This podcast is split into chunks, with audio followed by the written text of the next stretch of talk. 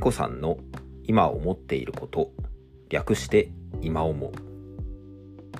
どうもニコさんですこの番組では私自身が見聞き経験してきたことをベースにしたちょっとした生活や仕事の工夫ハックみたいなものを話したり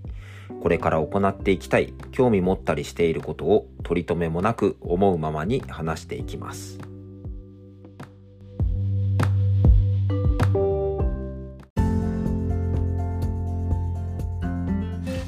はい、ということで108回目4月18日の収録です。いつも聞いていただきまして本当にありがとうございます。今回は QR コードの可能性というテーマで少しお話ししてみたいと思います。今では日常的に当たり前となった QR コード。今ではコード決済という言葉を聞かない日はなくなってきたかなと思います。QR コードって当たり前に皆さん使っていますけども、各所ではデンソーウェーブさんの登録商標であるというような注意書きをされている、えー、文章とかもですね、よく見たりしています。その昔 QR コードが出たきっかけといいますか、私が初めて知り、知ったきっかけっていうのがですね、大学生の時だったかなと思います。もちろんスマートフォンはすでにあ、えー、スマートフォンはまだなかったですね。えー、ガラケーと呼ばれる昔で言うとパカパカだったりとか、シュッてこうスライドするようなタイプが結構皆さん持っていたイメージがありますね。で、その大学生生活の中でどんなところで見たかというと、ゲームセンターでした。ゲームセンターで、まあ、いわゆる1ゲームいくらっていうような形で遊ぶような場所もあればですね、えー、複合型、例えばラウンド1みたいなものが近いしいかなと思うんですけども、まあ、入場券だけ買って、その中でいろんなこと遊ぶことができるよっていうようなものがあったりしました。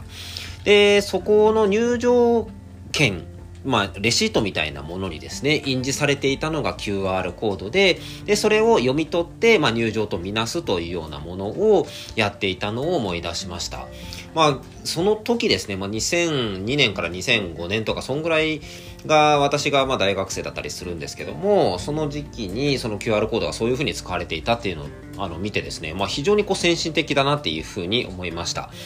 で、まあ、QR コードと名称がある通り、そのままコードがあるわけですので、それまで日常的に買い物では必ず使っていたバーコードと呼ばれるものがですね、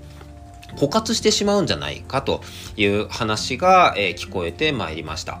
なので、この QR コードっていうのは、まあ、2次元ではなくて3次元の、あの、読み方になるので、きっとそのバーコードみたいな枯渇ではなくて、もっともっとたくさんの番号範囲で使えることができるんじゃないかなっていうふうに、その時の知識としては思ったわけですよね。で、今では様々なその決済サービスだったりとか、えー、ウェブサイトを開いていただくとか、あの、いろんなサービスで使うことが出てきたなというふうに思いました。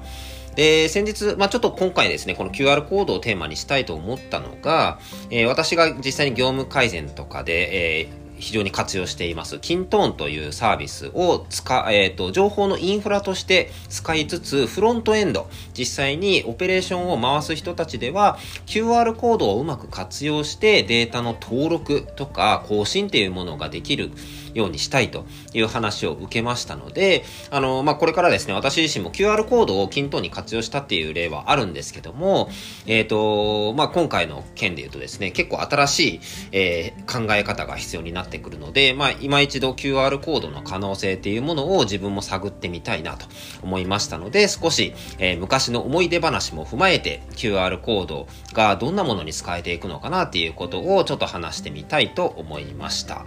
なんかこれからその QR コードがどんなところに使えるのかって皆さんアイデアがありますでしょうか？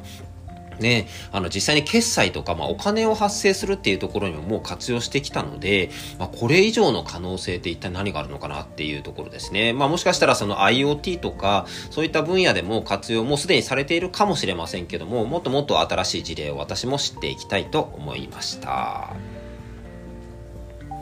はい。ということで今回は QR コードの可能性についてお話をさせていただきました。個人にしても団体にしてもできるのひらめきに出会えるような働きかけをしていきますし、もしこの番組をお聞きになられた方がおっと思っていただけたのであればとても嬉しいです。それではまたいずれどこかで。バイバイ。